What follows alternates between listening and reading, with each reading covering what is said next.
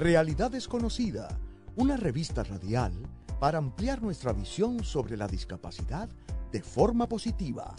Con Chalmaría Arroyo por WIPR 940 AM. Saludos y bienvenidos a otra edición de Realidad Desconocida. Soy María Arroyo y como siempre estoy súper mega feliz de poder educar sobre este tema tan importante que es la discapacidad y obviamente también aprender porque saben que todos estos días que nosotros tenemos programas y tenemos estos maravillosos invitados, yo también aprendo junto a cada uno de ustedes. Antes de comenzar, como siempre les recuerdo que pueden ver el programa con la interpretación en lenguaje de señas a través de los videos en el Facebook de WIPR 940 AM y también pueden seguirnos en todas las redes sociales, en Facebook, en Instagram como Realidad Desconocida PR y en YouTube como Realidad Desconocida Aprende sobre la discapacidad. Hoy tenemos otro invitado muy especial, es el honorable juez Roberto Rodríguez Casillas, que saben que hemos tratado de buscarlo todas estas semanas porque todo el mundo quiere saber de, este juez que, que hopefully va a hacer historia eh, como una persona, como juez del Tribunal Supremo, eh, si así lo decide finalmente el Senado y también eh, como persona con discapacidad que nos va a estar representando dentro de esa posición tan, tan alta y tan honorable. Eh, bienvenido, juez, y gracias por estar con nosotros en Realidad Desconocida. Mari, gracias por, la invitación. Es importante, ¿verdad?, que eh, hacer siempre eh, la aclaración de que todo lo que yo vaya aquí a decir no es la posición oficial de la rama judicial, del Poder Judicial. Así que estaría hablando de mi carácter personal, pero vamos a hablar de todo, como siempre estamos prestos. Así que de entrada vamos a hacer algo un poquito más informal, por favor. Yo soy un ciudadano de a pie. Yo no soy juez porque yo no nací con una batita chiquitita así, una toga y un, malletito en la mano. Así que soy un ciudadano común y corriente, eh, eh, que como dije antes de comenzar esta entrevista, pues yo camino por ahí, no tengo un sello en la frente que diga ahí está el señor juez fulano de tal. Y esa es la parte que más me encanta.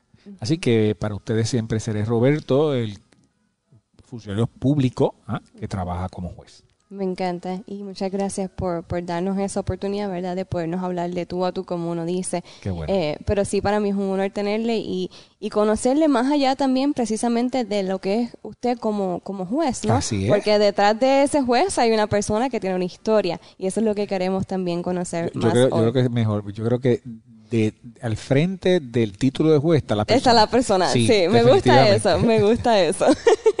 bueno, yo sé que usted ha estado en varias entrevistas, especialmente durante estas últimas dos semanas, que ya las personas conocen un poco.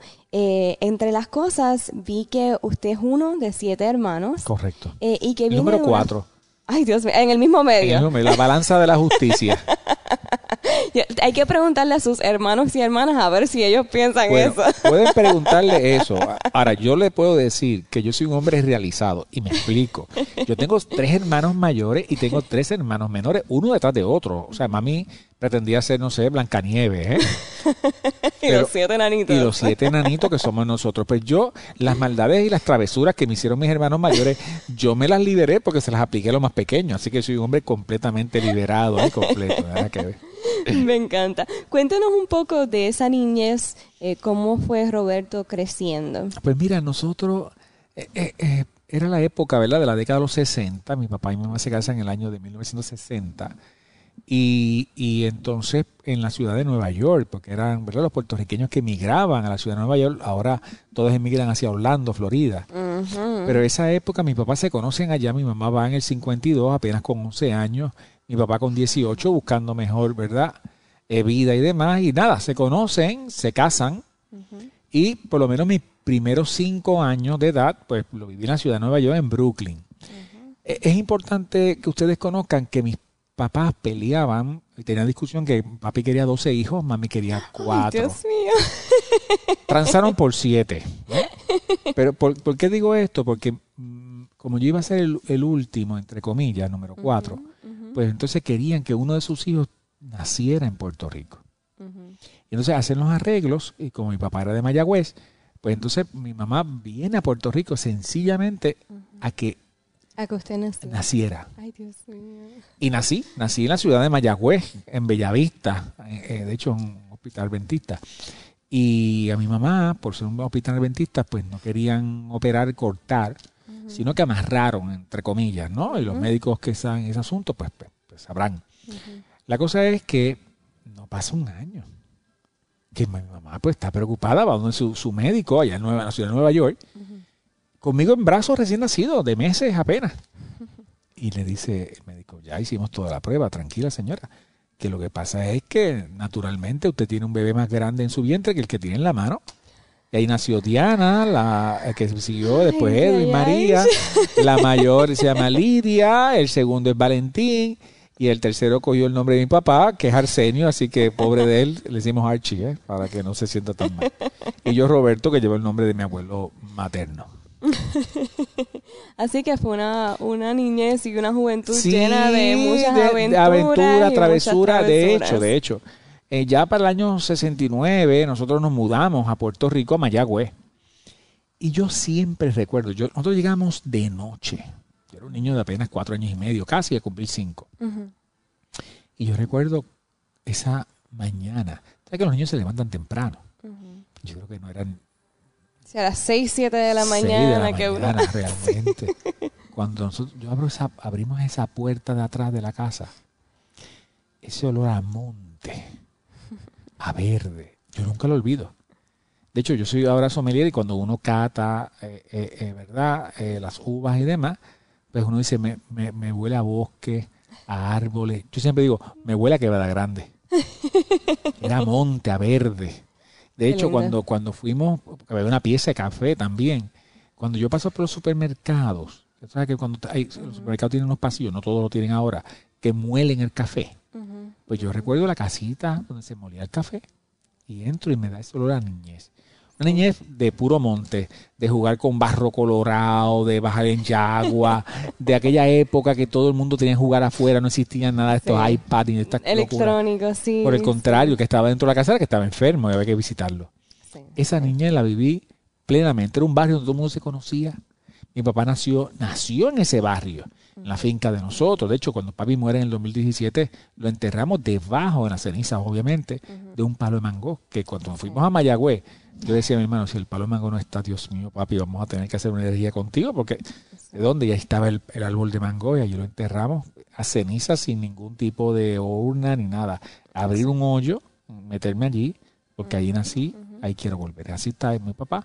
Así que soy mayagüezano de pura cepa, ¿eh? Qué bello, de verdad. Es una linda historia y, y yo creo que en estos días estábamos viendo en Facebook, mi pareja y yo, uno, uno de estos memes que salen y decía eso mismo, de cómo han cambiado como era de las generaciones, de los niños jugando afuera y Sí, todas las cosas que... y ahora todos uno side by side sí. jugando PlayStation. Tomábamos agua Así de la que- pluma, este, no había hand sanitizer.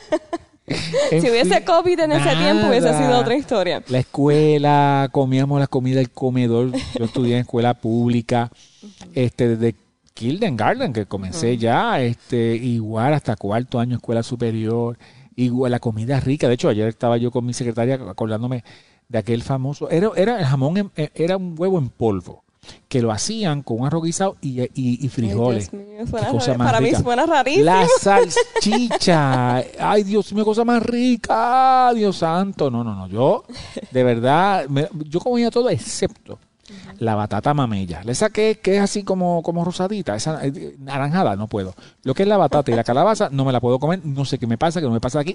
Y que conste, ya soy un adulto, ¿eh? Tengo 57 años. Y al sol de hoy intento hacerlo y tengo que majarlo, meterlo. No, no pasa. pasa. Tengo que meterlo con otra cosa, engañar el paladar, definitivamente.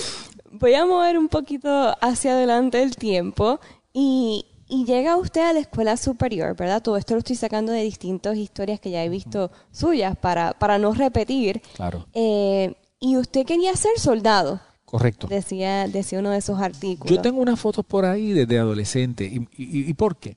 Pues un barrio pobre, este monte, en casa criamos gallinas, cerdos, toda esa cosa. Yo to- todo, eso lo vi. ¿Qué sucede? Que, que no había tiempo. Mi papá era un hombre eh, buenísimo y nos enseñó disciplina. Y entonces yo recuerdo que para ser Boy Scout no había chavo. En mi casa, eh, a- eh, las navidades nos regalaban un bate, una bola y un guante. Yo soy el único zurdo en la familia y el guante era para derecho, imagínese usted. Pero tengo el accidente y la mano más fuerte que tengo es la mano izquierda, así que Dios sabe por qué hace las cosas. Así que lo, que quiero decir es que eh, habían pocas cosas, habían pocas cosas, pero nos enseñaron precisamente a ser disciplinados. Entonces, claro, no podía ser Boy Scout, no habían chavo, con cosas, los uniformes valían un montón, los zapatos. Y recuerdo, y, no sé si todavía están, se llaman los Cruzados de América. Es una, es una organización sin fines de lucro, eh, donde después te enseñan disciplina y demás. Y, entonces, pues, pues, era eso mismo para, para niños que descalzos recursos, nada, nada del otro mundo, y una bota militar pues te la daban y a mí me encantaba. Y claro, era la época también de, de la serie, ¿verdad? De, de, Perdidos en el Espacio, Viaja al Fondo del Mar, Star Trek, este, Las Ratas del Desierto, en fin, toda esa serie. Y me encantó. Me encantó porque llegó una época que era adolescente. Yo tendría unos 13 años, cuando empecé 12 años. Y entonces había todo igual, pues la jerarquía, desde raso, cabo, y había un grupo elite, los boinas negras. Wow, hay una cosa, los G.I. Joe, para ver, para uno hacer una comparación. Y yo recuerdo que para ser boina negra eran unos exámenes físicos bastante fuertes. Eh, habían rappelling, había night problem, campamento, y era todo una, una, ¿verdad? Vamos, un ritual y, una, sí, un ejercicio fuerte. Sí. Fuerte. Pues, pues, pues, yo recuerdo que yo era, no era muy alto para ese entonces. Yo mido apenas 6 pies, pero mis manos son de 6'4, 6'3. Así que, digo, 6 pies, me estoy robando una pulgada. Yo siempre he dicho 6 pies, pero va, hay que decirlo para quedar bien.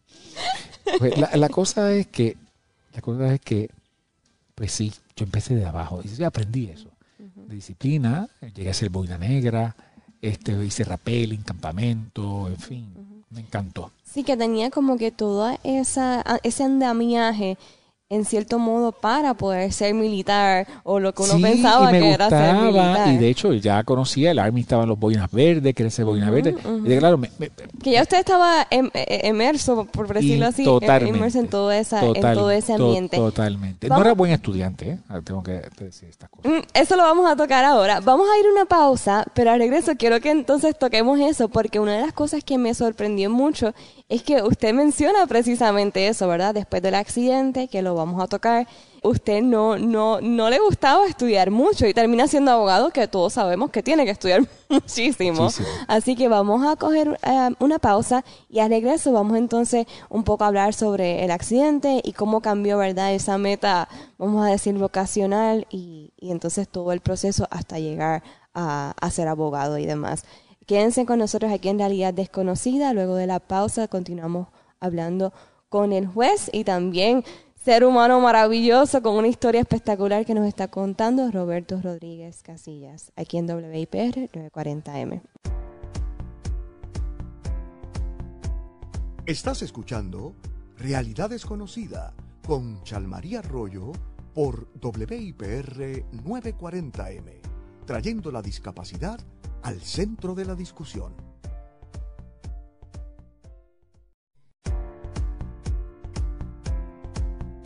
Tú no tienes límites. Cree en ti. Realidad desconocida. Que nada te detenga. Ya estamos de regreso en Realidad Desconocida. Soy María Arroyo por aquí por WIPR 940 AM. Estamos en entrevista con el juez Roberto Rodríguez Casillas eh, una persona que admiro mucho y que básicamente ha sido una tremenda representación también para nosotros como personas con discapacidad.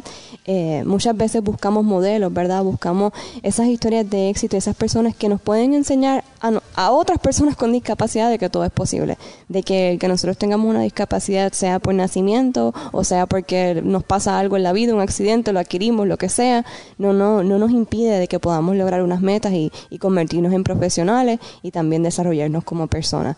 Así que vamos a continuar con nuestra entrevista. En el primer segmento eh, nos hablaba un poco, Roberto, sobre toda su niñez y cómo fue esa niñez, primero naciendo acá en Puerto Rico, yendo a Nueva York, regresando a Mayagüez, creciendo con siete hermanos, que, que eso como algo sumamente divertido. Eh, y, ¿verdad? Hablábamos un poco, nos quedamos hablando de su interés en, ser soldado y, y que usted hacía todo esto ejercicio con con su de, de ejercicios físicos, de rappelling y todas estas cosas. Noche, campamento, man tracking, todas esas cosas. Entonces, de momento, ¿verdad? Llega usted, si no me equivoco, fue su último año de escuela superior, eh, que es cuando ocurre el accidente que, que fue la manera en que usted adquiere su, su discapacidad.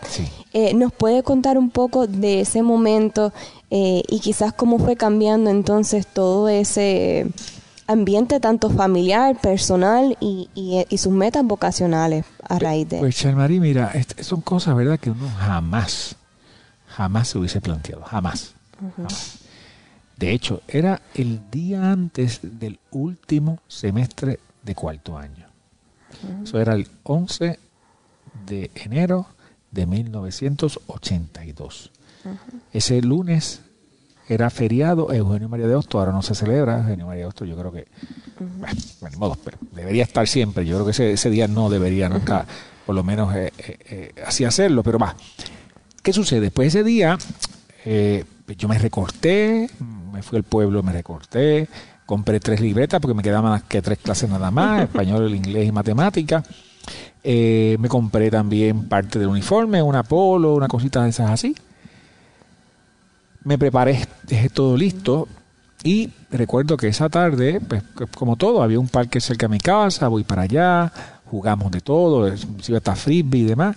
Y en la cancha de baloncesto, cuando terminamos, que ya estaba oscuro, tú sabes que por lo regular esta época oscurece más temprano, pues en lo que prendían las luces de la cancha, me dicen los muchachos, ven, sube, estaba en el, en el bleacher, arriba en los bancos estos, y yo me subí al último, al último escalón, el más alto eh, doblo las piernas, las cruzo y entonces acomodándome me voy a echar hacia atrás buscando el respaldo.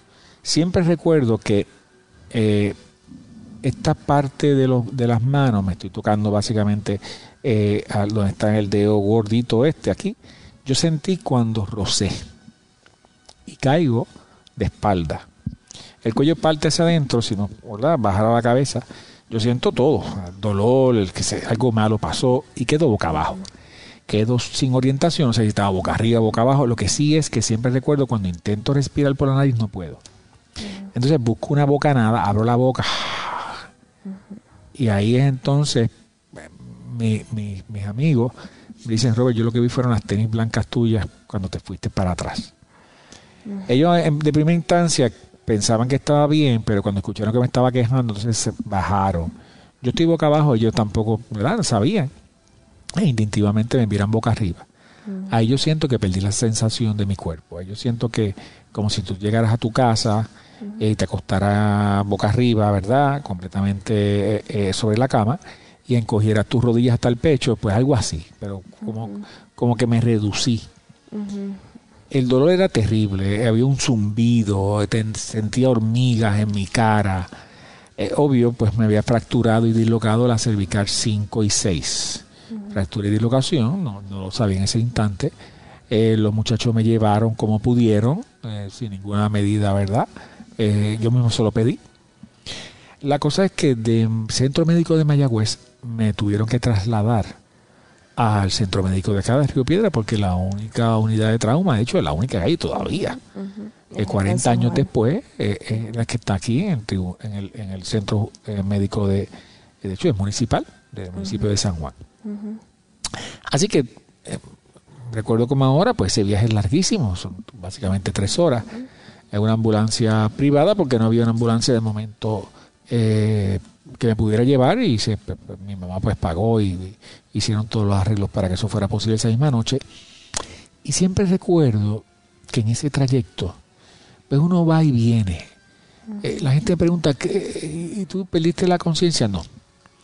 De hecho, tampoco estaba seguro que no iba a morir. Eso no, no, nunca eh, en mi mente pasó, pero eso sí sabía que estaba, que me sentía mal, que algo grave había pasado ese trayecto yo estuve recitando El Señor mi pastor y nada me faltará, el Salmo 23.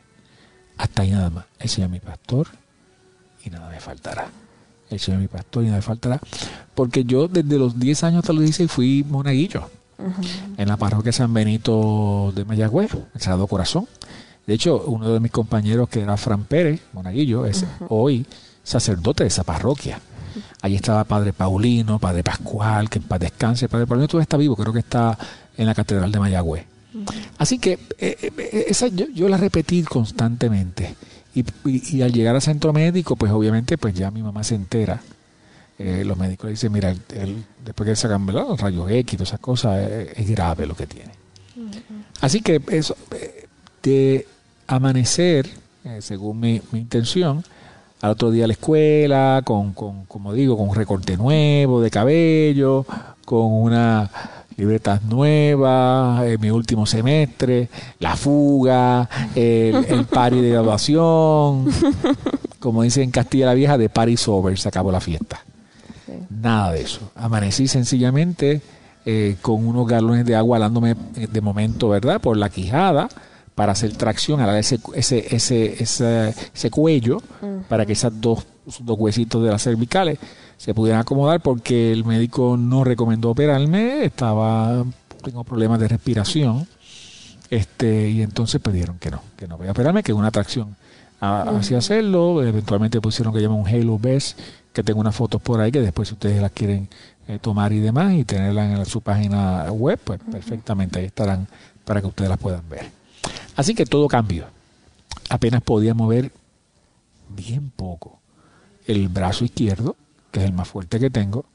El derecho mm, lo sentí, lo movía, pero no lo podía levantar como levantaba la mano izquierda.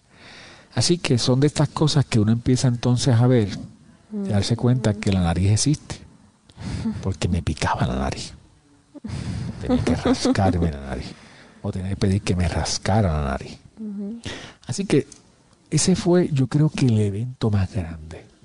El logro más grande que yo he tenido fue rascarme la nariz.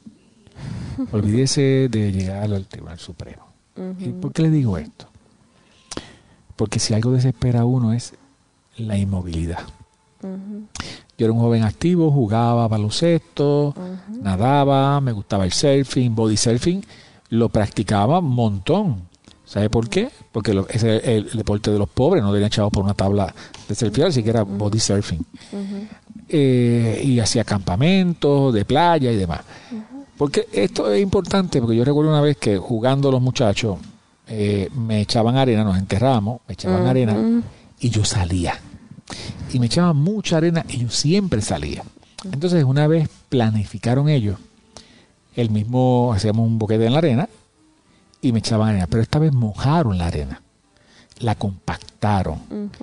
La compactaron de, de, forma tal que me dijeron, ahora Robert, yo recuerdo que... Trata de salir. Yo, yo salí, porque antes yo, yo, empezaba a mover poquito a poco, poquito a poco, poquito a poco, y salía. Entonces yo, ¡ah, qué cosa más tremenda!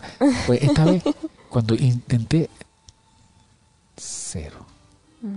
Y, ok, pues, nada, nada, y de momento me desesperé. Me desesperé.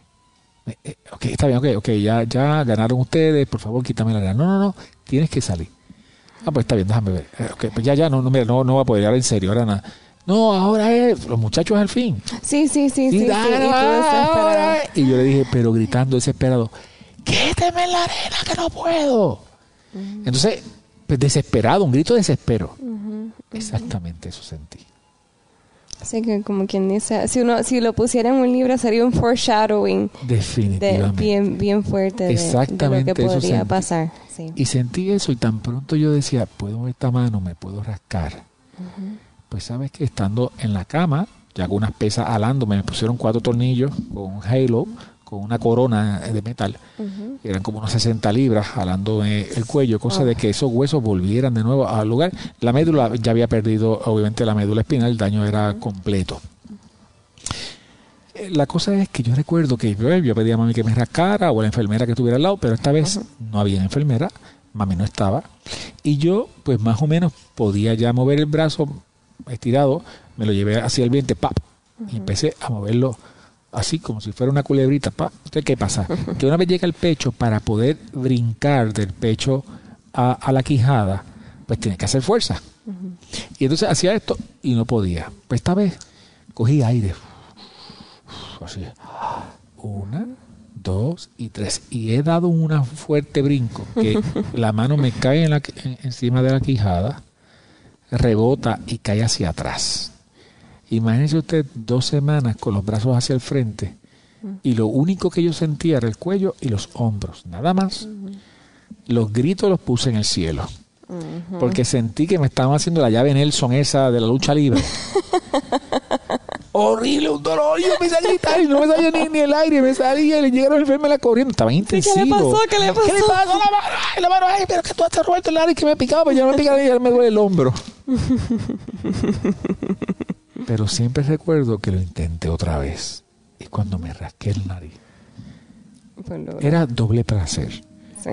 Gané y me estoy rascando la nariz. Qué rico. Sí, sí. Así que si me pregunta cuál es el logro más grande, rascarme la nariz. Definitivamente. pues no, pero oye, eh, deja mucho que decir porque eh, volvemos a lo mismo, ¿verdad? Eh, hay que ver la vida diferente. Y, y no se trata, como siempre decimos, de tener pena o algo así, sino que las cosas cambian, ¿verdad? No, no. Lo que antes a lo mejor uno daba por sentado, pues lo tienes que buscar la manera de hacerlo de otra forma. Lo has dicho. de algo que, no estás acostumbrado. Da por sentado. O sea, es más, yo ni cuenta me he dado que tenía nariz hasta que me picaba y no podía rascarme. son cosas que uno livianamente la da por hecho.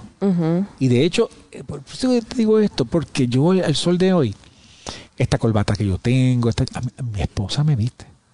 Mi mamá que vive conmigo también le da la mano. O sea, todos los días tú dependes de alguien. La humanidad que uno gana, la soberbia no existe. Todo el mundo es importante en mi vida. Todos los seres humanos que veo son importantes. Claro. Sí, uno aprende a tener en cierto sentido una humildad, pero que también uno no, uno quiero como que aclarar esto o mencionarlo, a ver también su opinión. Pero no es que uno pierda la dignidad tampoco. No, para uno aprende. Ay, Dios mío, uno aprende que todos necesitamos ayuda. Esa y, es la parte y quizás en este caso, pues a lo mejor para otra persona vestirse es algo simple, ay, qué vergüenza que alguien me tenga que vestir, pero realmente no te dejas de ser mejor o peor persona porque te están vistiendo. O sea, y hay otras cosas que tú aportas y quizás no, no su esposa le viste, pero usted le aporta de otras maneras, eh, tanto en el hogar, en la familia, que quizás ella no tendría por dónde empezar a hacerlo. mil cosas. Lo que pasa es que eh, como vivimos en este individualismo, cada cual es lo suyo. Este, llegué solo aquí. Mentira. Nadie triunfa solo. Nadie. Todos dependemos. Esto, esto es, nosotros nos perdimos. Fíjate que la naturaleza está coexistente. Cae la manzana, se pudre, sirve de abono, crece otro árbol. Una cosa depende de la otra. Los seres humanos somos idénticos, somos parte de este ecosistema. Y más aún, yo cuando hago bodas, siempre le digo a las personas, imagínese usted ser dueño del mundo, de la riqueza. ¡Wow! Es más, te lo voy a poner más fácil con la modernidad que tenemos ahora. Pero hay un pequeño detalle. Quien único va a estar solo en el mundo es usted. Los aviones van a volar solo, van a estar a su disposición, el España el vídeo no tiene usted completo. Es más, cuando usted vaya al restaurante la comida va a estar servida. Pero usted va a estar sola o solo.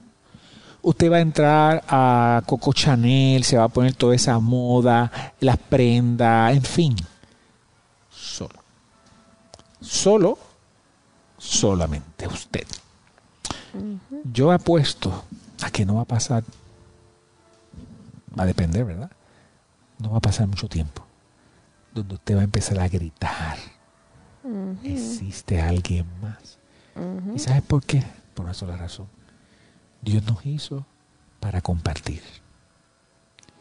Somos seres gregarios, por lo tanto, el tener una condición es compartir más íntimamente, con gente íntima, obviamente.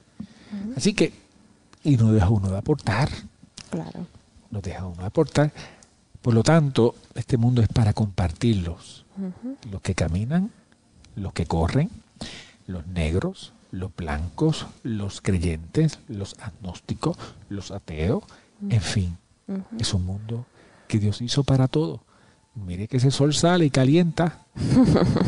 y no calienta menos o no calienta más porque uno sea creyente o no. Es para todos. Así que la vida es para todos. Vamos a movernos un poco a la parte, ¿verdad?, de cuando usted decide entonces ser abogado. Tengo entendido que, que se mudan a San Juan para todo lo que es el proceso de rehabilitación y demás.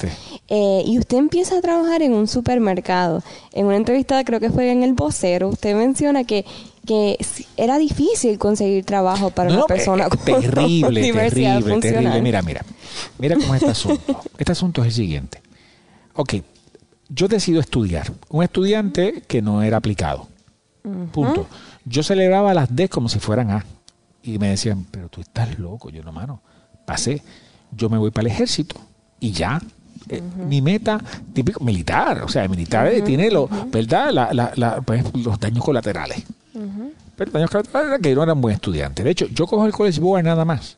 Porque mi mamá me dice, tú no vas a coger ese College Board porque ese disco party que tú quieres ir no vas a ir porque tú no vas con ese examen, así que no vas. Y yo le pregunto, y entonces no voy, no vas a menos que tú no lo tomes. Ah, pues yo lo voy a tomar. Créame que en esa época de mi vida fue la única vez que seguí las instrucciones. Dos lápiz... poder. Bueno, bueno me, dijeron dos lápiz por dos y yo me puse una oreja acá y una otra vez acá.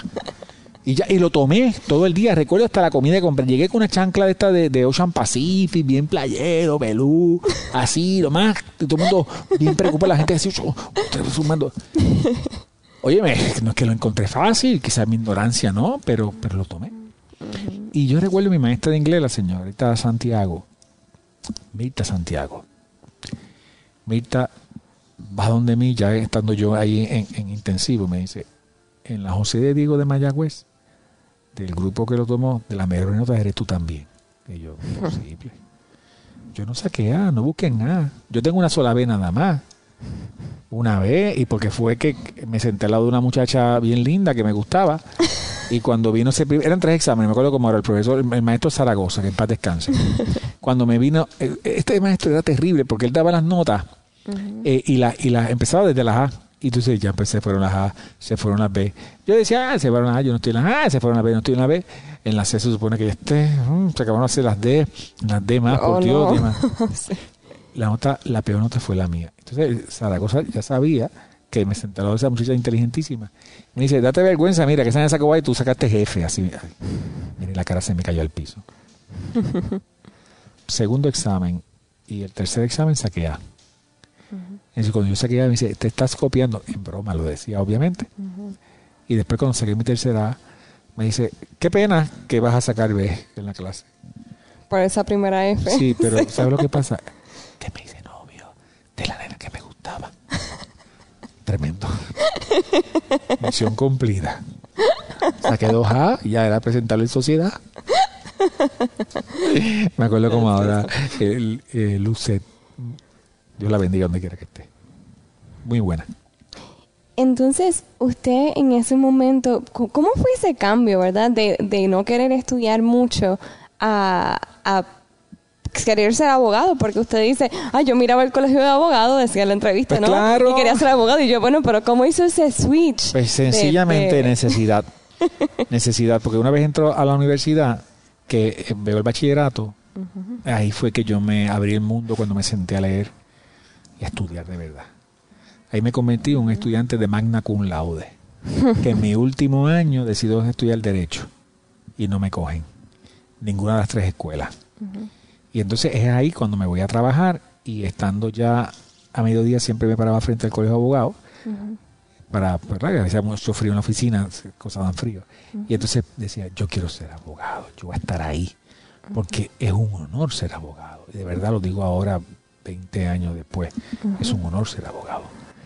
Voy a, voy a parar ahí para entonces ir a una pausa, pero entonces ya regreso en el último segmento. Quiero que me hable un poco más de su experiencia ya estando en la escuela de Derecho como abogado eh, y todos los retos y todas las cosas buenas que ha enfrentado entonces hasta llegar a donde está hoy en, acá en el Tribunal de Apelaciones. Pero eso lo hacemos al regreso de la pausa, que en realidad desconocida.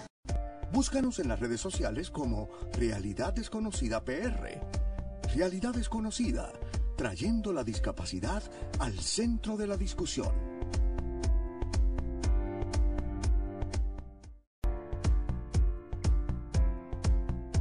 Tú no tienes límites. Cree en ti. Realidad desconocida. Que nada te detenga. Ya estamos en el último segmento de Realidad Desconocida. Gracias por estar con nosotros, aprendiendo sobre este tema de la discapacidad. Hoy les recuerdo antes de continuar con nuestra entrevista especial con el juez Roberto Rodríguez Casillas, que nos pueden buscar en Facebook y en Instagram como Realidad Desconocida PR y también ver la, entrevista con interpretación en lenguaje de señas a través del Facebook de WIPR 940 AM. Ahora vamos a continuar con esta magnífica entrevista. Hemos conocido mucho sobre esa eh, niñez y ese desarrollo de, en la juventud del juez, cómo fue ese proceso de adaptarse a la discapacidad. Y queremos saber ahora un poco, juez eh, eh, Roberto, cómo nosotros, cómo, cómo fue ese proceso entonces ya de cuando usted entra a la escuela de derecho, eh, una de las cosas que a mí me, sorprendió es que usted fue uno de los que demandó a la escuela porque no era accesible para personas con discapacidad. Cuéntenos sobre eso y un poco su opinión en cuanto a las discrepancias a la hora de que hay miles de leyes, miles de tipos de distintos de política pública, pero en la práctica pues realmente no se honra mucho esa pues, esos mecanismos. Claro, las leyes que están escritas es para cumplirse. Pues mira, eh, esto es sencillo. Uno, Una de las cosas, por lo menos en mi caso, yo lo hice con un compromiso. Estudiar derecho para mí era de compromiso. Y eh, honorable, distinguido, un letrado. Las leyes, hacer cumplir. Y recuerdo siempre, cogí mi primera clase eh, de introducción al derecho, mi primer libro me lo mandan a leer, la caso de PR, me acuerdo de de Puerto Rico. Era el principio hermenéutico, aplicación del derecho, muy bien. Yo terminé ese caso y yo dije, quiero ser juez. Y yo creo que, como dije en broma, es el número 4 de 7, a mí la injusticia nunca me ha gustado. Y yo soy juez porque no me gusta la injusticia. No es porque me gusta leer tratadistas y demás, que es importante, pero realmente no me gusta la injusticia. Y, el juez tiene ese, ese poder tan grande. Pues, ¿qué sucede? Como todo en la vida, cuando entro, la revista jurídica estaba en el segundo piso, eran los años de 1990 ya, yo entré en el 89, pero ya en los 90 comenzaba la aplicación de la diada en sus distintas etapas. Pero antes ya aplicaba la ley de revisión vocacional. Así que, caramba, qué raro. Entonces, pues vale, me dijeron, no, eso viene, pero no. Entonces, pues veo, sigo moviendo mi silla de ruedas, veo que hay un patio interior que tampoco tiene accesibilidad, me muevo por la escuela, voy a la biblioteca. Los estudiantes de Derecho realmente, la vida realmente es en la biblioteca. En esos tres años yo tuve cuatro, eh, porque no cogí, el no cogí el programa completo. Pues, pues, vale, este, no había una fuente de agua en la biblioteca para personas en silla de ruedas. La única fuente que había estaba frente al baño de las damas. Peor aún, cuando entonces tú sabes que tú tienes que virar el cuello así, pues quedaba la, cara a la puerta, abrían las puertas y se veían las muchachas al frente al espejo. Imagínese. Un ligón. Imagínese. Cada vez que iba yo, cada vez que iba yo a tomar agua, tenía que acompañar de una, de una compañera para que se parara al frente y me, pues, caramba. Si no le demandaban a usted. Pues imagínate. Nada, todas estas cosas, igual las puertas a los baños y, y, y, y, lo más y lo más importante, porque a esto más compromiso todavía yo entro con un fellowship, Patricia Robert Harris, que me pagaba por estudiar. O sea, yo en ese año eh, eh, eh, soy tema que para la escuela de Derecho, porque yo no tenía dinero para pagar ni la Interamericana ni la Católica, era muy caro. La cosa es que yo estaba súper comprometido. Entonces, pues, pues, yo recuerdo, yo no, no, tenía automóvil, me voy en mi silla de ruedas, y, y las pocas cositas que podía hacer, pues me metí a la revista jurídica de colaborador, de redactor, y todos los años, cada vez que cambiaba la Junta, yo tenía este discurso de las barreras y la administración se comprometía que sí, hacía actividades, por ejemplo, el día de concienciación, que mis compañeros se vendaban los ojos y estaban todo un día sin ver nada, eh, los sentaba en silla de rueda para que entonces, y llamamos a la prensa, y todas estas cosas hacíamos eh, eh, eh, campañas de recaudación de fondos para entonces poner las puertas pues, pues con maniguetas que no fueran este picaporte redondo. en fin, la cosa era poder ser más accesible y concienciar. Pues mire, el último año, ya de, mi escuela de Derecho, el decano me llama y me pregunta cuándo yo me gradué. Eso fue en el 92. Yo digo, pues en el 93, en mayo ahora. Ah, mira Roberto, chico, te estoy llamando porque caramba, que tú siempre con esta pelea que tienes de las barreras y de las revistas, si tú no vas a usar esa rampa tú no vas a usar esas facilidades. Y yo me quedé callado. Yo no podía creer lo que estaba escuchando, callado. Y cuando terminó el decano me fui. Eh, en ese entonces, un buen amigo, José Raúl Ocasio, era el procurador de personas con impedimento en la UPR. Y bueno, de José Raúl, José Raúl me orienta muy bien y conozco dos personas, Edwin Vélez Collazo y Juan César Rivera Rodríguez, que en paz descanse. Llevaron el caso de gratis. Y había un problema, no hay peor médico, ¿verdad? Eh, cuando es paciente. Y no hay peor abogado cuando es cliente. Entonces yo era un abogado en ciernes. Y entonces me decía, bueno, Roberto, pues vamos entonces a poner los daños. ¿Los daños? No, ninguno. Bueno, pero Roberto, tú sabes que pues, la demanda hay que poner el daño. pues, si no sufrió ninguno, ¿cómo yo voy a poner el daño? Pues ninguno, ¿no, Roberto? Pero tú sabes. Pues entonces, pues ¿cuánto es el gobierno? Pues, pues 75 mil pesos es el máximo que, el gobierno puede pagar en la ley de demandas contra el Estado, aunque la UPR obviamente pues una corporación aparte. Pero nada, le pusimos 75 mil y 5 mil dólares de abogado. Pero cuando hicimos la conferencia de prensa, eh, y el récord así lo recoge. Y así era mi ánimo, porque yo no sé, caramba.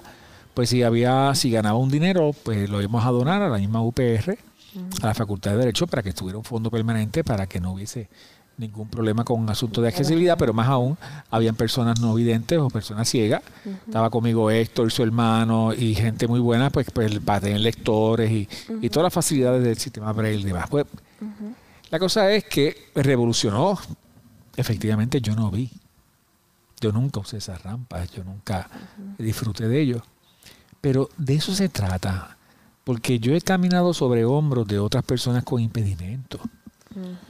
Y la idea de nosotros es ya, por naturaleza, abrir el camino a los que vienen atrás.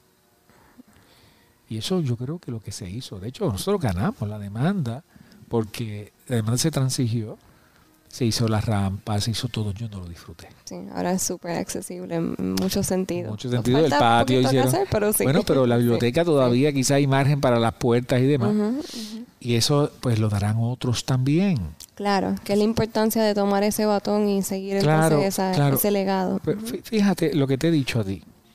Cada vez que yo veo una, veo una persona con diversidad funcional, yo cojo un ánimo brutal. Y Chalmarillo, te veo a ti y digo, wow, es que yo no estoy solo en la galaxia, Dios mío. Hay vida inteligente más allá, no estamos solos. Es igual. De hecho, el, nuevo día me, entrevistó y una periodista,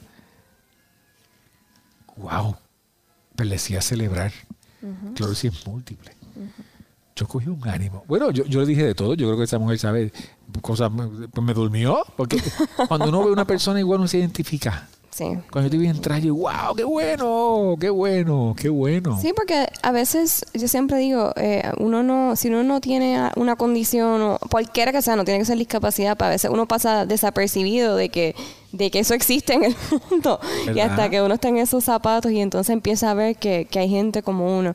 En esa misma línea, ¿cómo ¿Cuáles han sido algunos de los retos más grandes que usted ha enfrentado, tanto en lo profesional como fuera, ¿verdad? En, las distintas actividades personales que usted hace, que tengan que ver con la discapacidad? ¿Y cómo lo ha superado? Que es esa pues, parte pues mira, yo, creo, ¿verdad? Primero, todos estos retos son diarios.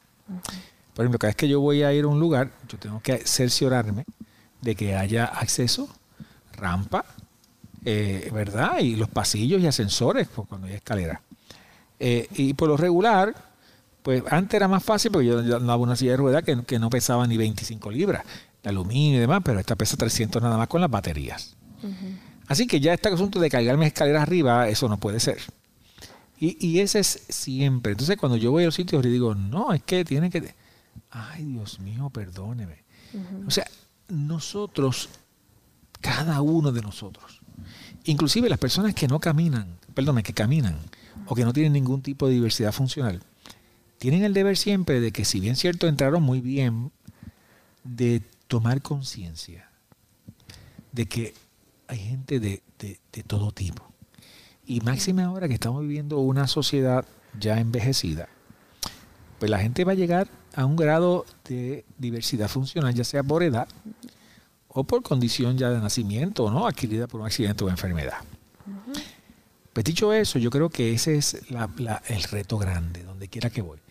Y creo que en, este momento en el Tribunal Supremo, bien conocemos y estoy bien contento por eso, porque una persona que rompe todos los, los paradigmas, sobre todo del Tribunal Supremo, que la juez presidenta tenga una esposa, tenga hijos, esté levantando una familia.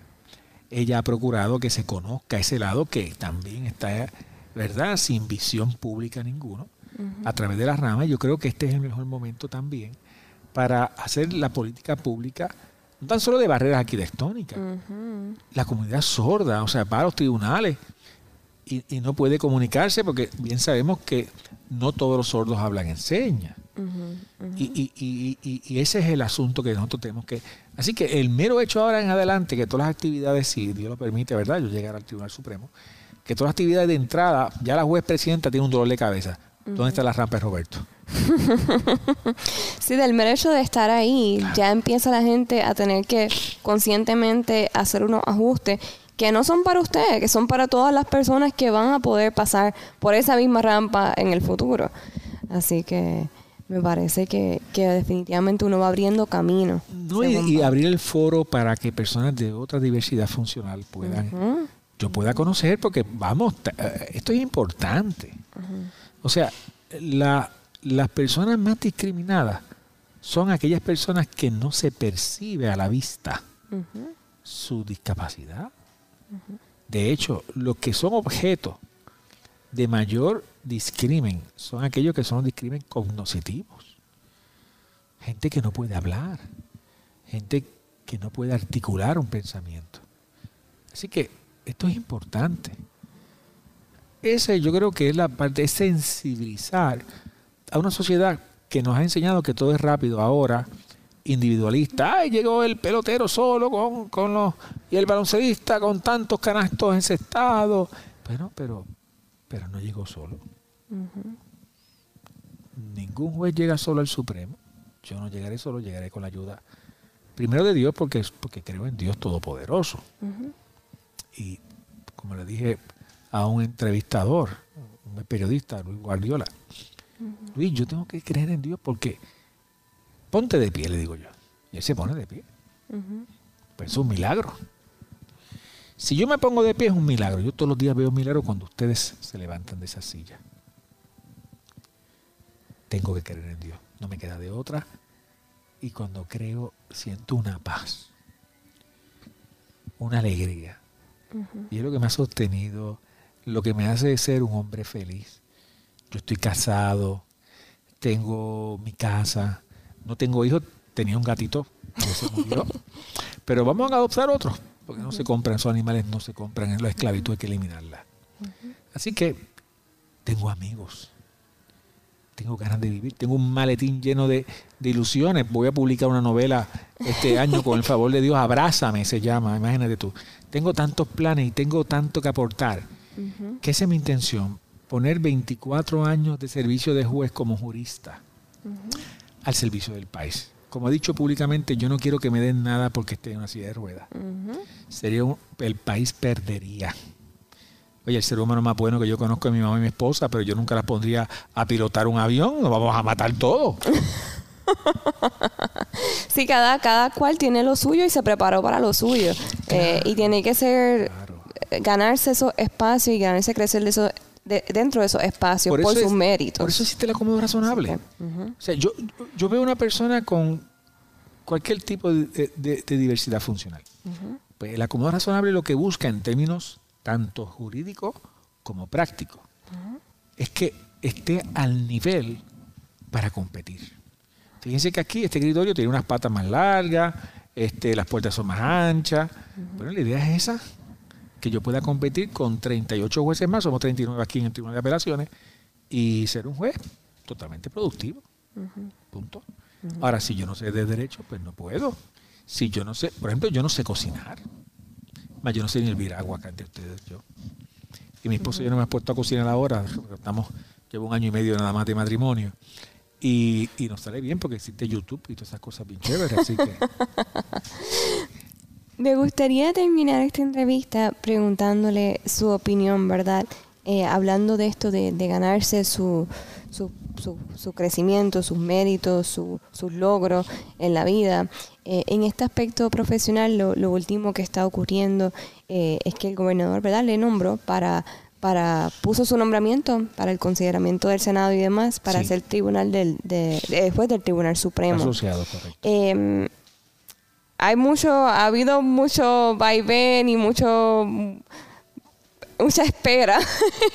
Eh, por lo menos la población con, diversidad funcional está ansiosa, quiere, quiere que esto se dé. Eh, creemos que usted, por sus méritos y por su resumen y por su trabajo, eh, lo merece y, y que sería una tremenda representación también para nosotros, para abrir esos espacios. Pero, ¿cuál es su opinión al respecto?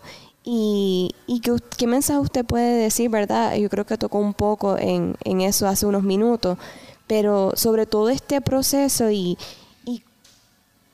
qué sería o qué significaría para usted estar en esa, en esa posición. Bueno, es la posición más alta, más honorable por el puesto que pueda aspirar un puertorriqueño que está en la judicatura o que quiere estar en la judicatura. Es un honor. Por lo tanto, tiene uno que cumplir con todos los requisitos. Más aún, es una honra tan solo, tan solo a la carrera profesional, sino en lo personal. Que elijan para que yo sea un componente, el número nueve, nueve juristas nada más. En la, en la judicatura hay más de 300 jueces. Bien jueces capaces, inteligentísimos, gente buena, y que escojan a uno, es un honor verdadero. Por lo tanto, ser la última voz de una persona que está pidiendo justicia no es cosa fácil. Sé que es una responsabilidad grande.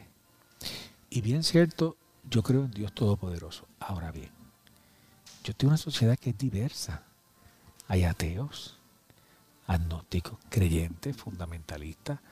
La Iglesia Católica no es la única, eh, la protestante, las religiones milenarias que, ¿verdad? que precedieron antes de la tradición judío-cristiana.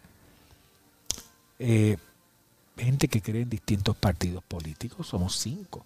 De hecho, yo siempre he dicho, me, dicen, ah, caramba, pero eh, qué difícil es, son cinco partidos. Pues yo no, no, por el contrario qué honor sería que además de ser la primera persona, ¿verdad? Eh, eh, con, alguna una diversidad funcional, llegar claramente al Tribunal Supremo, sino que cinco partidos refrenden, mm. aprueben. Eh, eso es histórico, ¿eh? Así que es un honor y yo humildemente he, pedido, ¿verdad?, que, la, el Senado pues me examine. Y como lo dije al principio, que no me examinen porque esté en silla de ruedas. Yo tengo más de 2.000 casos donde he sido juez ponente, esto es un tribunal colegiado, y ahí están, léanla y ustedes juzguen. A eso me someto. honor. El resultado no es importante, lo importante es que el país gane. Que fíjense que ustedes han llegado donde mí, que vamos a hacer el eco del mensaje que, que ustedes van a estar repitiendo por la emisora 940M, WIPR, y que mucha gente vamos a impactar, que muchos padres se van a sentir animados de decir, voy a echar para adelante con mi niño, que muchos jóvenes en silla de ruedas y, en distintas diversidades funcionales van a decir, concho, pues si él puede, yo puedo, ese muchacho ni, le gustaba estudiar, yo tengo mejores notas que, claro que pueden. Les digo bien claro que lo importante es tres cosas. Si tienen tres cosas claras, van a ser exitosos yo creo que lo primero es estar claro que le va a dar miedo. Da miedo. Siempre da miedo. Yo, imagínate cuando yo vaya al Senado, ¿voy a tener miedo? Claro que sí.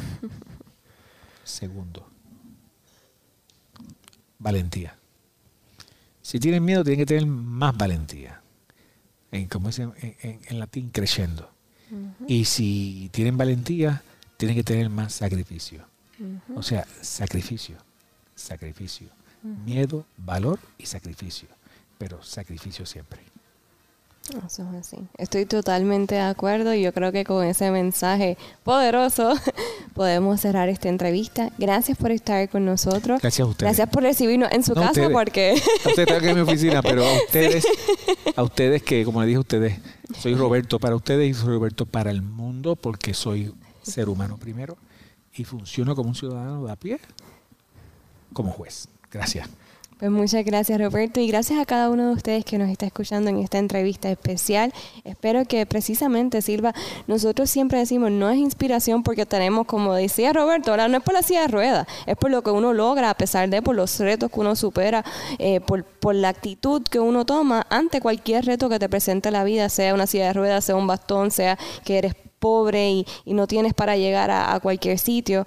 Todas, todas las cosas y todos los retos que a veces nos presenta la vida eh, son diferentes para cada uno de nosotros, pero lo importante es lo que nosotros hacemos con esos retos y, y, lo que logramos a pesar de eso. Así que gracias por estar con nosotros en Realidad Desconocida. Espero que les haya gustado, espero que hayan aprendido, espero que se hayan inspirado y nos vemos la próxima semana. Escuchaste Realidad Desconocida una revista radial para ampliar nuestra visión sobre la discapacidad de forma positiva, con la conducción y producción de Chalmaría Arroyo y Clara García. Búscanos en las redes sociales como Realidad Desconocida PR. Realidad Desconocida, trayendo la discapacidad al centro de la discusión.